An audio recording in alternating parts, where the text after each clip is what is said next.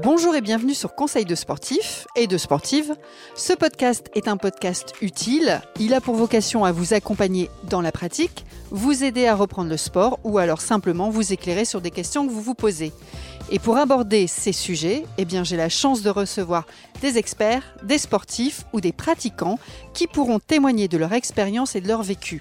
Alors moi, c'est Sandrine, je bosse chez Decathlon et aujourd'hui, je vais vous faire voyager. Je vous emmène à la montagne. Alors pour tout vous dire, je suis beaucoup plus à l'aise avec les marmottes et la tartiflette que sur les pistes de ski. Et pour rendre mes prochaines expériences de montagnarde plus sympathiques, eh ben, j'ai la chance d'avoir Grégory à mes côtés. Bonjour Grégory. Bonjour à toutes et bonjour à tous. Est-ce que tu peux te présenter? Euh, bah Effectivement, je m'appelle Greg, j'ai 35 ans. Je suis papa de deux petites filles. Euh, la plus grande a 5 ans et la deuxième vient tout juste d'avoir 7 mois. Je suis de Haute-Savoie où je vis, mais aussi où je travaille, puisque je travaille pour Decathlon depuis bientôt 10 ans, dans ce moment dans la filière communication. Euh, en Haute-Savoie, mais où exactement pour ceux qui veulent avoir l'information, c'est à Passy. Alors Passy, c'est très peu connu, je, dirais plutôt juste à côté de Chamonix, qui est beaucoup plus connu. Euh, je pratique beaucoup le sport, je suis passionné de sport. Euh, l'hiver, je pratique le ski de piste, notamment depuis l'âge de environ, je dirais, deux ans, comme la plupart des gens qui sont, qui sont au pied des montagnes, en tout cas au pied du, du pays du Mont Blanc. Je pratique aussi le ski de randonnée en compétition, ce qu'on appelle justement le ski alpinisme. Et le reste du temps, donc le printemps et l'été, je pratique beaucoup le trail euh, et la course à pied. Moi, tu es un grand sportif quand même. Hein C'est ça. Alors écoute, avant de démarrer notre conversation, notre échange, euh, j'ai toujours un petit rituel avec mes invités. Alors tu es thé ou café? Café. Euh, salé ou sucré? Salé. Foot ou rugby? Rugby. Alors j'ai une dernière question que je pose souvent, mais là j'ai l'impression que je vais vite, vite avoir la réponse. Mer ou montagne? Montagne. tu m'étonnes.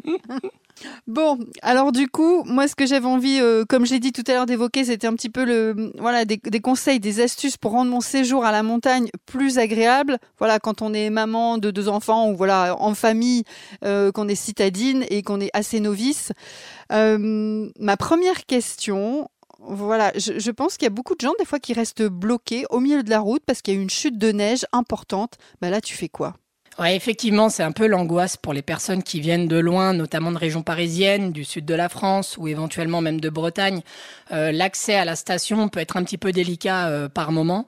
Alors pour nous, euh, entre guillemets, les locaux, on a souvent des voitures équipées de pneus neige, même souvent avec des motorisations un petit peu 4x4, ce qui n'est pas le cas pour les autres et je le comprends totalement. Par contre, ce qui est important d'avoir dans son coffre, c'est des chaînes. les chaînes, ça vous permet d'accéder à la station même si la route elle est vraiment enneigée.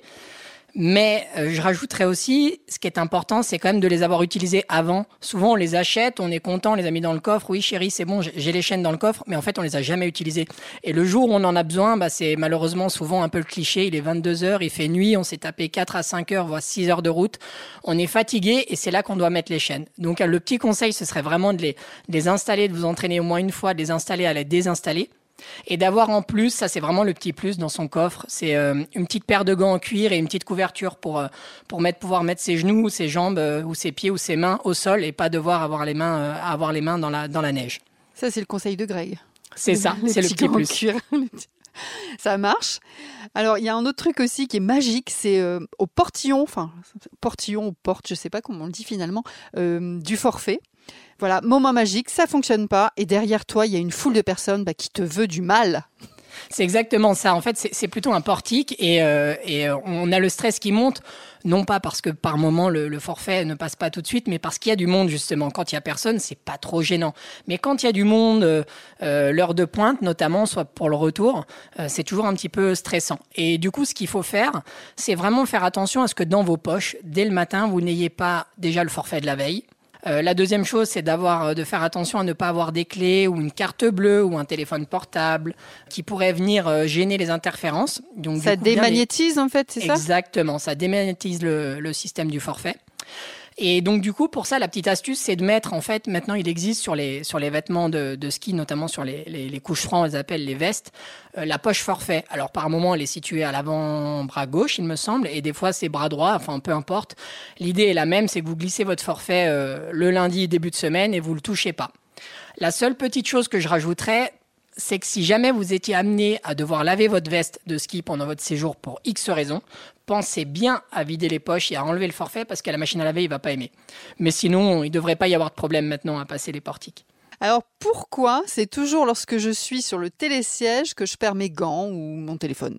Ah, ça, je dirais que c'est une classique, Sandrine.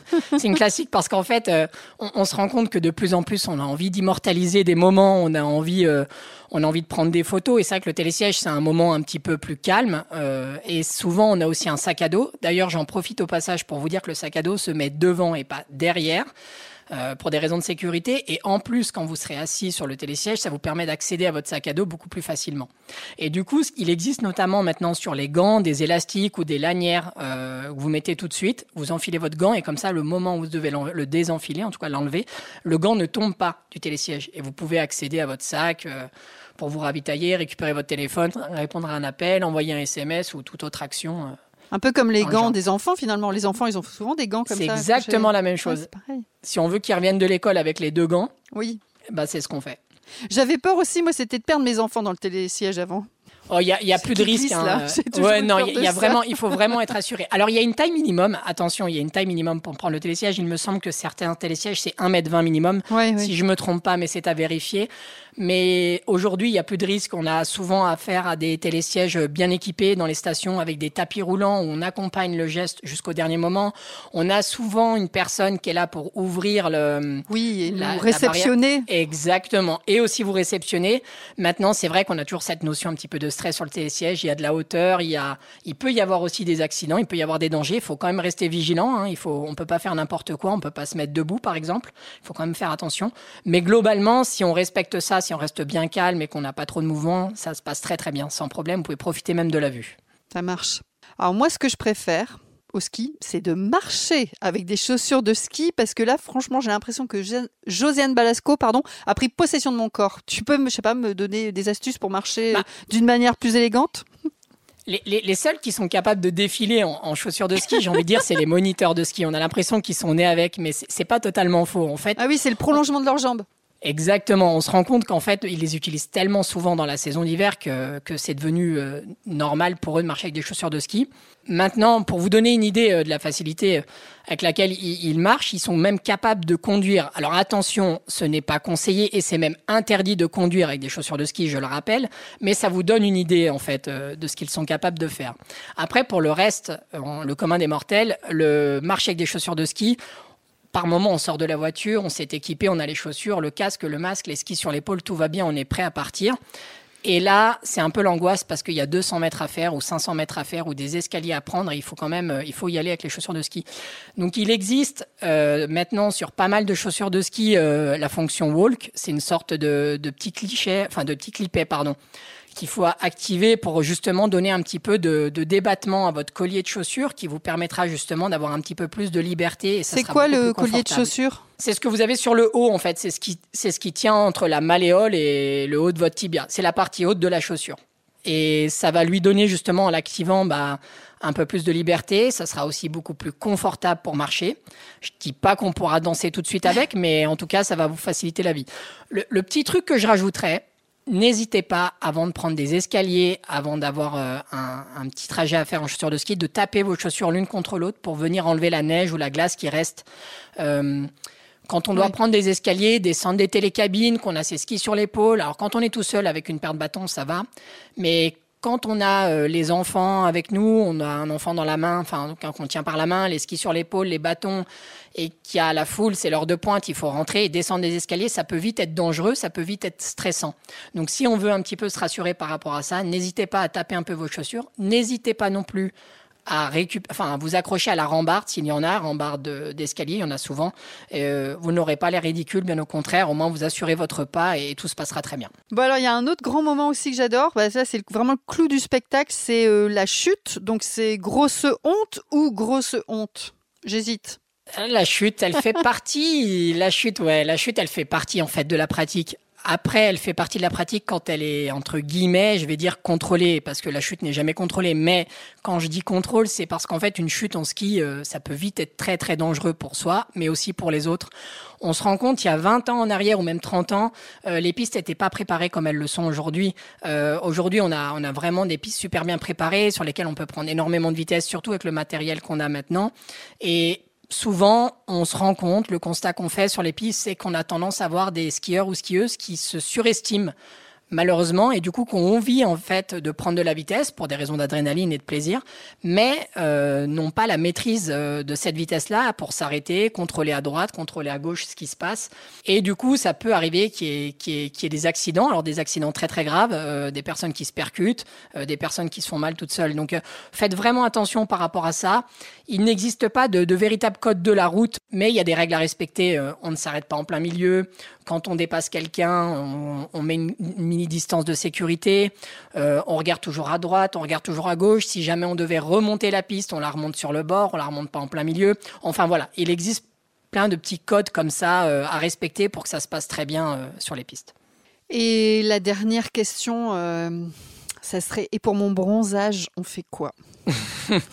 Alors, le, bronzage, je suis partagé parce que, parce que le bronzage, euh, si on a envie de revenir lundi au bureau avec la petite trace qui va bien, euh, vous avez fait le plein de vitamine D avec le soleil et vous avez bonne mine et vous avez envie de narguer les copains, ça c'est cool. Par contre, ce qu'il faut surtout éviter, c'est euh, le bronzage vanille-fraise. Ça, c'est pas possible. le bronzage vanille-fraise, en fait, les règles, elles s'appliquent au même titre que quand on part en vacances à la plage. Appliquer une crème solaire, appliquer un stick sur vos lèvres pour les protéger. La petite chose qu'il faut savoir, c'est que plus vous allez aller haut en altitude, plus les UV augmentent. Euh, il y a des stations qui sont très hautes en altitude, notamment Tignes en Savoie, euh, Val d'Isère, où on peut monter jusqu'à plus de 3000 mètres d'altitude. Et du coup, les UV sont vraiment importants, d'où l'importance aussi de se protéger une fois au départ, mais aussi pendant la pratique. N'hésitez pas à venir régulièrement réappliquer, euh, enfin appliquer une deuxième couche, troisième couche, un petit peu de stick à lèvres de temps en temps.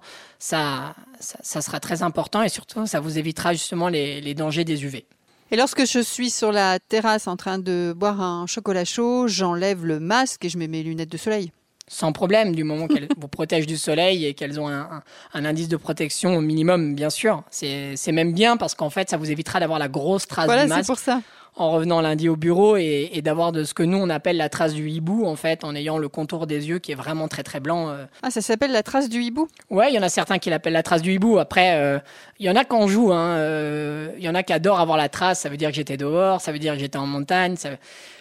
Voilà. Mais, euh, mais globalement, après une bonne semaine au ski, si on a la bonne météo, on a bonne mine, on a pris le soleil. Comme je l'ai dit tout à l'heure, on a fait le plein de vitamine D, euh, on est protégé, donc euh, on est aussi reposé, même si ça reste du sport, partir, partir au ski. On est reposé et puis on, on peut rattaquer lundi au bureau sans problème avec la pêche. Est-ce que tu voulais me rajouter quelque chose? Est-ce qu'il y a quelque chose auquel j'ai pas pensé dans mes petites galères? Non, je pense qu'on a fait le tour. Je pense qu'on est, je pense qu'on est pas mal. Je pense qu'on a fait le tour. On a balayé un petit peu les, incontournables et les galères un petit peu incontournables, les clichés, euh, les angoisses qu'on pourrait avoir. Euh, non, je pense qu'on a fait le tour. Vous êtes pas mal. Là, vous êtes armés pour pour partir euh, une petite semaine en vacances en famille, mais aussi avec les enfants sans problème. Très bien. Alors, si vous avez aimé ce podcast, eh bien, n'hésitez pas à le partager à vos amis, votre famille ou sur vos réseaux.